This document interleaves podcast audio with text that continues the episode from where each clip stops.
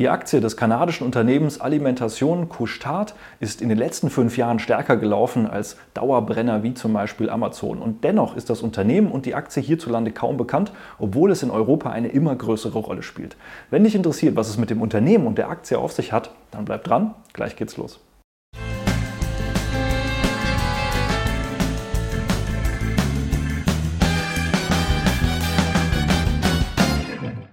Hallo und herzlich willkommen auf meinem Kanal. Mein Name ist Maximilian Gamperling und wir sprechen heute über das eher unbekannte kanadische Unternehmen Alimentation Couche-Tard. Und das Ganze basiert diesmal nicht auf der Umfrage in der YouTube-Community, denn ich bin zurzeit im Urlaub und konnte dementsprechend keine aktuelle Aktienanalyse machen. Deswegen, das hier ist ein bisschen früher aufgezeichnet, deswegen können natürlich auch die Charts und die Beträge, die ich jetzt hier nenne, so ein bisschen abweichen. Je nachdem natürlich immer, wann du dieses Video anschaust, kann das aber auch bei allen anderen Aktienanalysen der Fall sein. Nächsten Samstag bis Dienstag kannst du aber gerne wieder mit abstimmen, welche Aktie ich mir dann nächste Woche genauer anschauen soll. Schreib also auch gerne in die Kommentare unten drunter, was so in die nächsten Abstimmungen aufgenommen werden soll. Aber jetzt starten wir erstmal in die Aktienanalyse dieses durchaus interessanten Unternehmens und starten mal mit dem langfristigen Chart. Hier vielleicht eins vorab gesagt, denn es gab früher tatsächlich mehrere Aktien dieses Konzerns. Die wurden aber jetzt jüngst zusammengeführt. Es gab zwar eine Rückrechnung, aber nicht komplett. Deswegen sehen wir hier einen Chart, der zurückgeht bis 2000. Wir sehen aber jetzt nicht diese typische IPO-Base, diesen Rückgang eben nach dem Börsengang. Aber nichtsdestotrotz, wir haben hier einen schönen historischen Chart, der dann eben zusammengeführt worden ist aus diesen verschiedenen Aktien, die es hier gegeben hat. Wir sehen auch hier diesen typischen Schwankungen, zum Beispiel hier zur äh, Finanzkrise. Aber im Großen und Ganzen muss man sagen, läuft die Aktie wirklich sehr, sehr konstant nach oben und auch hier nach Corona ging es hier eigentlich wirklich zwar unter Schwankungen, aber doch recht kontinuierlich zuletzt nach oben. Das schauen wir uns aber gleich noch mal ein bisschen genauer an.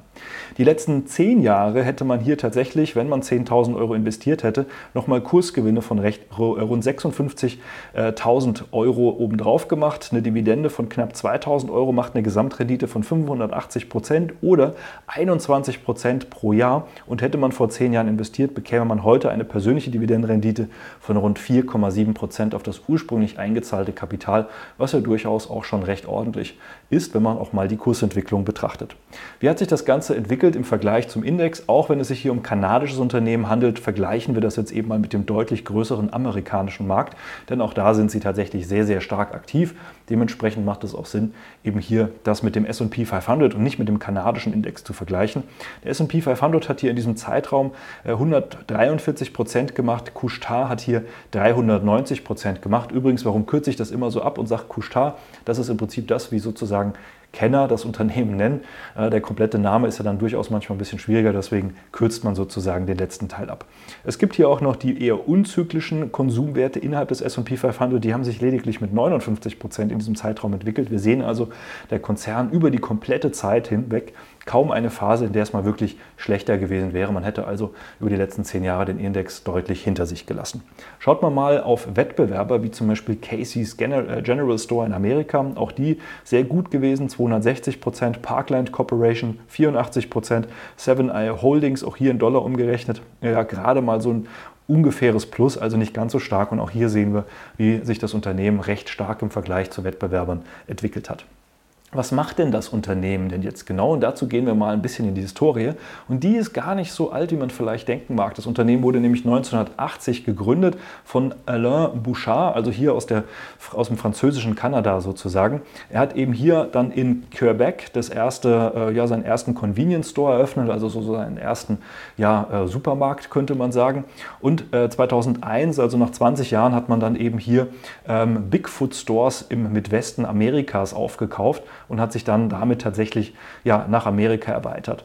Äh, in 2003 hat man äh, die Marke und die äh, ja, kompletten Tankstellen von Circle K akquiriert und zwar in der Kooperation beziehungsweise äh, gekauft von hier Conoco Philips. Das heißt, man ist dann eben auch mehr in das Stank Tankstellennetz eingetreten und das ist eben auch eine der großen Marken, sprechen wir gleich drüber, die eben hier mit Circle K zusammenhängen. 2012 ist man dann eben hier immer weiter äh, nach Europa expandiert. Ähm, man hat hier gerade eben mit Statoil Fuel and Retail in Skandinavien äh, sich sehr stark erweitert und hat dann eben hier Circle K eigentlich so komplett global ausgerollt. Das heißt, gerade wenn man jetzt mal in Skandinavien unterwegs ist, Schweden und Co., Äh, wo ich jetzt auch dieses Jahr einen Urlaub gemacht habe, da kommt man eigentlich nicht dran vorbei, bei Circle K irgendwie vorbeizufahren und dementsprechend hier sehr, sehr stark vertreten, dieses kanadische Unternehmen. Man hat dann hier 2016 auch nach Irland expandiert hat hier verschiedene Firmen gekauft, eben äh, ursprünglich mal ähm, ja, Marken, die Esso gebrandet sind, also der Marke Esso oder Topaz. Dann 2017 hat man hier eben auch ähm, von Holiday Station Stores eben hier zugekauft in den Vereinigten Staaten. Dann hat man hier 2020 auch mal in Asien äh, zugekauft und zwar die Circle K Franchises in Hongkong und Macau und eben jetzt die letzten Jahre immer stärker eben auch, um sich nicht mehr abhängig zu machen, nur rein vom reinen Tankstellennetzwerk, in das Thema äh, Ladeinfrastruktur investiert und äh, da eben sehr, sehr weiter expandiert.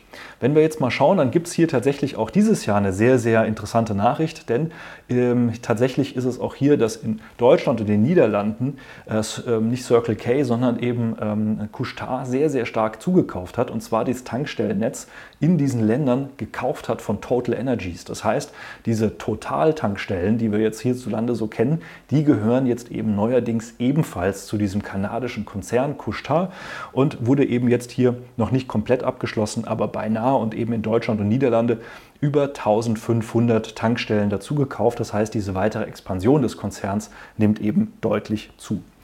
Das ist aber nicht alles, was das Unternehmen versucht hat. Es hat tatsächlich auch mal versucht, vor einigen Jahren hier diesen milliardenschweren äh, Zukauf zu tätigen, und zwar von Carrefour in Frankreich. Carrefour ist ja durchaus ein sehr bekannter, zumindest mal in Frankreich, wenn man da mal im Urlaub war, Supermarktkette, äh, so ähnlich wie wir das hier eben auch mit Rewe oder Edeka kennen. Und das ist natürlich schon eine riesige Expansion oder wäre eine riesige Expansion gewesen.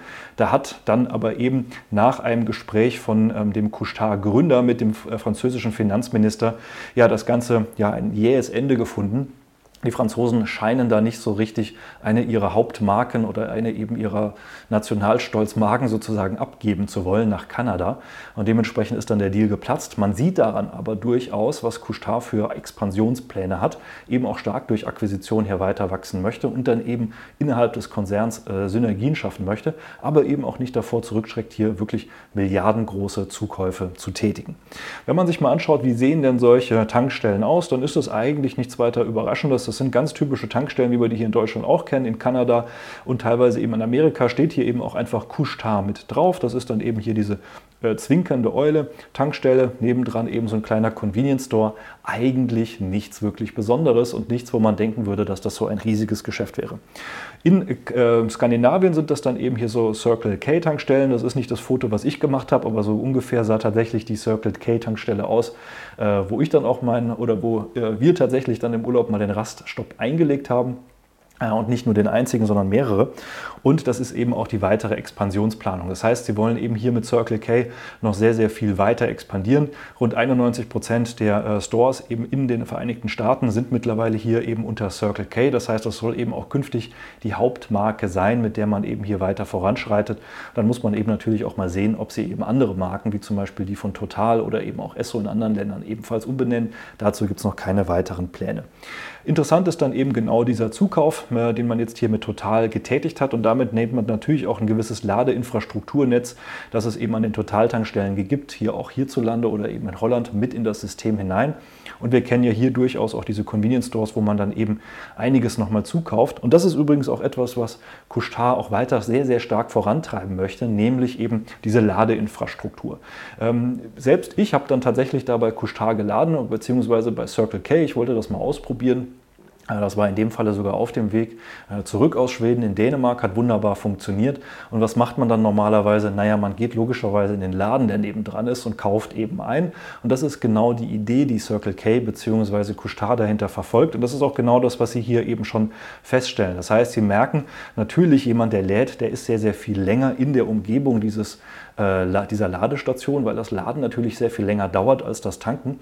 Und das befördert nämlich eben dann hier die äh, ja, Verkäufe in den Läden nach oben. Und Sie sehen da durchaus sehr, sehr positive Aspekte und versuchen dann eben Ihr Angebot dementsprechend auch anzupassen. Das heißt, es ist nicht so, dass hier tatsächlich äh, Couchetard und Circle K rein von den Tankstellenumsätzen abhängen würden, auch wenn das heute einen großen Teil ihres Umsatzes ausmacht, werden wir gleich sehen. Aber eben auch versuchen, hier drumherum immer mehr anzubieten und eben ja auch nicht davor zurückschrecken, auch mal Supermarktketten zu kaufen, weil das würde ja da tatsächlich auch nochmal sehr, sehr viel Sinn machen, wenn man einkauft, dann zum Beispiel Laden zu gehen und sich dann hier entsprechend zu positionieren. Interessant bei dem Konzern ist übrigens auch die Eigentümerstruktur, denn der Gründer des Unternehmens, äh, Alain Bouchard, auch wenn ich den jetzt vielleicht nicht komplett richtig ausspreche, der ist immer noch Großaktionär am Unternehmen. Er ist der größte Einzelaktionär mit 12,8 Prozent. Sein Vermögen damit allein in dieser Aktie bei 6,3 Milliarden. Wir haben hier noch einige andere Familienangehörige.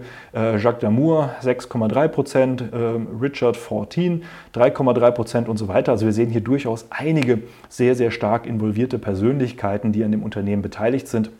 Und dann gibt es hier eben ja auch natürlich institutionelle Investoren wie Vanguard und Co. Interessant ist es, dass aber auch hier ja noch ein paar strategische andere Investoren wie zum Beispiel Cal de Depot Placement mit 5,4 Prozent dabei ist. Mein Französisch jetzt nicht so gut, aber äh, ihr werdet mal verstehen oder nachgucken können, warum es sich da genau handelt. Aber man sieht schon, da äh, steckt durchaus noch einiges an Familien-Know-how äh, dahinter und eben auch an langfristiger Perspektive, dass man da in der Familie auch in das Unternehmen stecken möchte. Und da ist man eben als größter Einzelaktionär durchaus noch stark beteiligt. Und das ist eben hier der Gründer. Er ist auch heute noch sozusagen Aufsichtsratsvorsitzender. Logischerweise hat aber das Management des Unternehmens abgegeben an Brian Hennish. Er ist seit September 2014 CEO des Unternehmens und treibt den Konzern eben mit dem Gründer mit voran. Schauen wir uns mal die ersten Unternehmenskennzahlen an dem Aktienfinder. Und da sehen wir hier wirklich eine sehr, sehr starke Expansion des Umsatzes. Wir sehen auch immer wieder Schwankungen. Das hängt natürlich damit zusammen, dass man ähm, Sprit verkauft und damit natürlich auch gewissermaßen abhängig ist davon, wie sich die Spritpreise entwickeln und dementsprechend ist da eine gewisse Zyklik durchaus mit drin. Dementsprechend muss man da ein bisschen aufpassen. Wie so oft bei Handelsumsätzen ist die Marge relativ klein. Operative Marge 6%, Nettomarge 4,4%. Für Handelsunternehmen ist das etwas ganz Normales. Sehen wir auch bei Amazon, sehen wir auch bei Costco oder anderen eben Unternehmen die natürlich große Umsätze durchschleusen, die aber eigentlich nur in der Differenz etwas verdienen. Dementsprechend hier immer etwas kleinere Margen, das nicht weiter ungewöhnlich. Woher kommen die Umsätze? Aus dem Großteil tatsächlich hier eben aus dem Fuel for Road Transport nennen sich es, also einfach aus dem Verkauf von Sprit, rund 74 Prozent. Und dieser Anteil ist tatsächlich die letzten Jahre ja, gleich geblieben, je nachdem welchen Zeitraum man betrachtet oder eben auch mal größer geworden. Das hängt natürlich ganz maßgeblich damit zusammen, wie gerade die Spritpreise sind. Und das hat natürlich natürlich jetzt eben auch mit den anziehenden Spritpreisen eine Umsatzexpansion bedeutet. Wenn die Spritpreise jetzt eher wieder zurückkommen würden, würde das natürlich auch den Umsatz entsprechend betreffen. Aber wir gucken ja gleich mal noch auf den Gewinn. Die äh, sonstigen Güter, die man verkauft, machen rund 24 Prozent aus, auch 23 Milliarden. Und dann gibt es sonstige Positionen noch mit 1,5 Milliarden. Wenn wir mal gucken, woher kommt der Umsatz, dann sehen wir, der Großteil des Umsatzes kommt aus den Vereinigten Staaten, 66 Prozent, gefolgt von Europa mit 21 Prozent und dann Kanada als eigenes Land noch nochmal 12 Prozent das Heimatland sozusagen des Konzerns. Die Gewinnentwicklung, die ist sehr viel stetiger als der Umsatz. Äh, das heißt, man schafft es hier, das einigermaßen zu kompensieren. Natürlich nicht komplett, aber es ist durchaus sehr viel stetiger und hat ja auch die letzten Jahre durch diverse Zukäufe nochmal ordentlich zugelegt. Auch die Dividende wird kontinuierlich erhöht und seit 2006 gezahlt. Auch hier ist noch sehr viel Luft für weitere Steigerungen. Auch da äh, tatsächlich der positive Cashflow zu erkennen. Wenn wir jetzt natürlich mal in den Gewinnfluss hineingehen, dann sehen wir natürlich die größte Position. Material- und Lohnkosten ist ja kein Wunder, wenn man eben Güter kauft und wieder verkauft als Handelsunternehmen, dann sollte das der größte Posten sein. Und natürlich sind hier auch durch die äh, inflationären Umfelder äh, mit 22 Prozent Kostensteigerung natürlich jetzt extreme Effekte auf das Geschäft eingewirkt, aber dafür trotzdem eine sehr ordentliche Gewinnentwicklung, die der Konzern gemacht hat. Wenn wir jetzt hier mal in die Bilanz hineingehen, dann sehen wir eine ähm, durchaus höhere Verschuldung der zu verzinsenden Schulden, nichtsdestotrotz locker gedeckt durch das Kernvermögen. Wir haben hier noch Cash und Wertpapiere. Wir haben hier aber auch noch ein Stück Goodwill mit drin. Das heißt eben ja äh, etwas mehr als das, was man äh, als, im, als, als materielle oder man hat etwas mehr bezahlt für das Unternehmen, als es eigentlich im Kernvermögen sozusagen wert ist. Das ist ja etwas ganz Normales. Das heißt, man kauft eben Unternehmen dazu, muss eben mehr bezahlen, damit eben die Eigner auch verkaufen diesen äh, Differenz aus Kaufpreis und dem eigentlichen Wert des Unternehmens, das heben die eben als Goodwill mit in die Bilanz hinein. Das ist recht stabil, aber auch jetzt nicht auf extrem hohem Niveau. Das heißt, es nimmt keinen allzu großen Anteil an der Bilanz ein. Nichtsdestotrotz immer ein gewisses Risiko für Sonderabschreibungen, äh, wenn es dann mal nicht so laufen sollte. Aber es ist jetzt hier nicht so extrem wie bei manch anderem Unternehmen. Also insofern alles in Ordnung. Wir haben auch eine positive Tilgungskraft, würde ein paar Jahre brauchen, um die Schulden zu tilgen. Aber nichtsdestotrotz, äh, die positive Tilgungskraft ist da. Gehen wir mal in die Anzahl der ausstehenden Aktien. Da sehen wir auch langfristig eigentlich eher so seit 2005, 2006 eine rückläufige Anzahl ausstehender Aktien, wurde aber auch mal eine ganze Weile gleich gelassen, geht aber auch hier tendenziell wieder zurück. Das heißt, es kann durchaus mal sein, dass eine größere Akquisition, auch durch Herausgabe neuer Aktien finanziert werden kann. Deswegen, ich würde das hier nicht als gesetzt betrachten, sondern durchaus nur mal als vorübergehende äh, Situation. Aber man sieht, solange man sonst nicht weiß, was man akquirieren soll, dann werden eben auch mal Aktien zurückgekauft und scheinbar ja auch vernichtet, denn sie liegen nicht in der Bilanz. Und dementsprechend auch hier für den Aktionär eigentlich ganz gut, denn man äh, bekommt immer mehr Anteile im Unternehmen, ohne dass man zumindest mal im Moment etwas dafür tun muss. Gehen wir mal in die ersten Kennzahlen hinein, dann sehen wir hier ein bilanziertes, aber auch bereinigtes KGV von ungefähr 18,5. Damit sind wir auch über dem Schnitt der letzten zehn Jahre. Der liegt eher so bei 17, 17,2. Auch beim Kurs-Cashflow-Verhältnis sind wir etwas über dem Schnitt der letzten Jahre. Beim Kurs-Umsatz-Verhältnis muss man das 0,8-fache des Umsatzes aktuell zahlen. Der Schnitt der letzten zehn Jahre lag eher bei 0,6. Also wir sind hier historisch eher momentan ein bisschen drüber, waren jetzt aber auch lange Zeit tatsächlich unter dem historischen Schnitt. Werden wir aber gleich noch mal ein bisschen genauer drauf gucken. Im Vergleich zu Wettbewerbern, dann sehen wir hier Casey's liegt bei 23, Seven I Holdings liegt bei 18, also nicht ganz so weit weg von dem, was man eben hier auch bei Couchtar sehen kann. Die Dividende, habe ich schon gesagt, wird kontinuierlich erhöht. Im Moment haben wir eine Dividendenrendite, die liegt bei 0,7 Prozent, also nicht so sonderlich hoch. Auch historisch ist man eigentlich nie über 1 Prozent gekommen.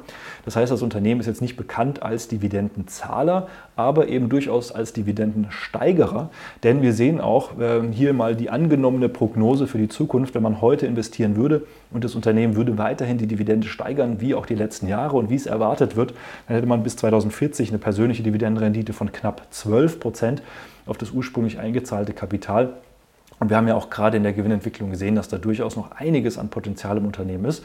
Also insofern, solange das Unternehmen und das Management es schafft, eben hier durchaus auch dieser Thematik immer mehr ähm, Ladefahrzeuge bzw. Elektrofahrzeuge, immer weniger Sprit, der verkauft wird, entgegenzuwirken durch Akquisition, aber eben auch durch strategische Weiterentwicklung, solange kann man sicherlich hier auch noch die Dividende weiter steigern. Luft ist zumindest mal derzeit genug da. Gehen wir mal in die äh, Piotrowski-Score, dann sehen wir sieben von neun Punkten, aber auch hier der Vergleich 2020 zu 2021, also durchaus ein bisschen älter, was wir hier leider Gottes sehen. Hier gibt es nur Punktabzug für die sinkende Liquidität und die sinkende Produktivität, aber wie gesagt, leider werden hier nicht die aktuellsten Daten bereitgestellt, dementsprechend auch nicht ganz so aussagekräftig. Lebermann-Score haben wir leider hier für das Unternehmen nicht. Es ist leider nicht bei Transparent Share hinterlegt, wird vielleicht dann aber künftig aufgenommen, haben wir aber aktuell keine Informationen. Wenn wir jetzt hier mal in den Aktienfinder hineingehen und schauen uns hier mal den fairen Wert an auf Basis des Kurses und auf Basis eben der historischen Kennzahlen, dann sehen wir, wir haben uns jetzt hier sehr, sehr lange, sehr schön unterhalb oder auf Basis des fairen Wertes bewegt sind jetzt im Moment aber so ein bisschen drüber und haben gerade auch in letzter Zeit hier nochmal einen ordentlichen Anstieg hingelegt. Nichtsdestotrotz, die Analysten erwarten bis äh, April 2026 noch ein Potenzial von 21 Prozent oder 8 Prozent pro Jahr. Also nicht mehr so das riesige Potenzial, wie wir die letzten zehn Jahre eben hatten bei dem Unternehmen. Nichtsdestotrotz weiterhin positives Potenzial im Moment, aber hier im Aktienfinder etwas überbewertet. Gehen wir mal in die ähm, Chartanalyse hinein und gucken uns hier nochmal den langfristigen Chart des Unternehmens an. Dann sehen wir im Moment, dass sich so ein bisschen die Situation zuspitzt. Wir haben jetzt hier also keinen äh, eindeutigen Trendkanal, sondern wir haben hier im Prinzip Tiefs, die immer weiter nach oben kommen. Wir haben hier Hochpunkte, die sich so ein bisschen zusammenlaufen. Wir sehen aber auch, dass wir Stand jetzt, zumindest mal wenn man den, äh, diese Trendlinien so anlegt, durchaus auch noch einiges an Potenzial nach oben hätten für die weitere Entwicklung. Und das Ganze macht so ein bisschen den Anschein wie das, was wir hier gesehen haben nach der Finanzkrise, wo es ja auch noch ein paar, paar Tiefpunkte gab und dann gab es hier so ein ja fast äh, stetiges Wachstum des Unternehmens und dann gab es nochmal so eine richtige starke Steigerung und dann ging es eben lange, lange Zeit zur Seite. Das erinnert so ein bisschen daran, wir sind gerade hier eigentlich schon die letzten Jahre und auch 2022 gab es hier überhaupt gar keinen Einbruch. Also wo der gesamte Markt zurückgegangen ist, ist die Aktie wirklich kontinuierlich nach oben gelaufen, was aber natürlich mit der Tatsache auch zusammenhängt, dass die Spritpreise durchaus nach oben gegangen sind. Insofern kann es natürlich auch durchaus sein, dass sich das Ganze jetzt hier wieder abflacht. Auch das eine Möglichkeit, falls die Spritpreise jetzt eben wieder nach unten kommen. Und das ist eben etwas, was noch etwas schwerer vorherzusagen ist. Nichtsdestotrotz, wenn man mal so ein bisschen schaut, dann sieht man, die letzte Zeit ging es hier eher nochmal nach oben. Auch die letzten Wochen haben wir hier nochmal einen starken Ausbruch nach oben gesehen. Also von Schwäche ist hier absolut keine Rede. Und was wir hier bei der Aktie sehr schön sehen können, gerade eben auch so nach der äh, Pandemie ging es hier wirklich in Treppenstufen immer weiter nach oben. Aber wir sind auch hier die nächste Treppenstufe gerade nach oben ausgebrochen. Und wahrscheinlich, so wie in der Vergangenheit auch, sehen wir hier durchaus eben auch nochmal über einige Monate dann einen Rücksetzer. Also im Moment vielleicht nicht unbedingt der allergünstigste Zeitpunkt zum Einstieg. Wir sehen im Aktienfinder überbewertet. Wir sehen hier in der Charttechnik durchaus auch ein bisschen neu ausgebrochen nach oben. Also so einen Rücksetzer abzuwarten wäre hier sicherlich nicht verkehrt. Vor allen Dingen kommen Ende November hier auch nochmal Quartalszahlen am 28.11. Die dürften mit Sicherheit auch nochmal die eine oder andere Bewegung auslösen. Ob es dann nach oben oder nach unten geht, das ist bei Quartalszahlen immer so ein bisschen bisschen Roulette-Spiel. Nichtsdestotrotz kann man das durchaus vielleicht nochmal abwarten, gerade dann eben auch aufgrund der Bewertung nochmal ein bisschen Rückgang abwarten, aber ansonsten ist das ja vielleicht durchaus ein interessantes Unternehmen für den einen oder anderen. Und ich persönlich bin tatsächlich auch schon länger bei Couchtar investiert, bin damit auch sehr, sehr glücklich über die Entwicklung des Unternehmens und die weitere Entwicklung des Unternehmens und auch das, was das Management hier im Moment macht und äh, vorstellt. Wenn du jetzt sagst, für dich ist es interessant, eben auch in solche eher unbekannte, aber eben über dem Marktdurchschnitt wachsende Unternehmen zu investieren und da eben ein Portfolio aufzubauen aus einem diversifizierten Depot mit Unternehmen, die vielleicht noch nicht ganz so bekannt sind, aber eben auch zum Teil bekannteren Unternehmen, um da eben wirklich eine breit aufgestellte, aber gutes, solides Depot für die Zukunft zu gestalten. Melde dich gerne mal für ein kostenloses Strategiegespräch, dann schauen wir uns an, wo du heute stehst, was genau deine Ziele sind, ob und wie wir dir dabei weiterhelfen können. Ansonsten hoffe ich natürlich, das Video war schon sehr hilfreich und interessant für dich. Hinterlass mir gerne Daumen nach oben, falls ja. Abonniere den Kanal, falls noch nicht geschehen und falls du auch in Zukunft solche eher unbekannten Perlen mal kennenlernen möchtest. Und ansonsten freue ich mich natürlich, wenn wir uns im nächsten Video wiedersehen. Mach's gut, schöne Zeit dir, bis dahin, ciao.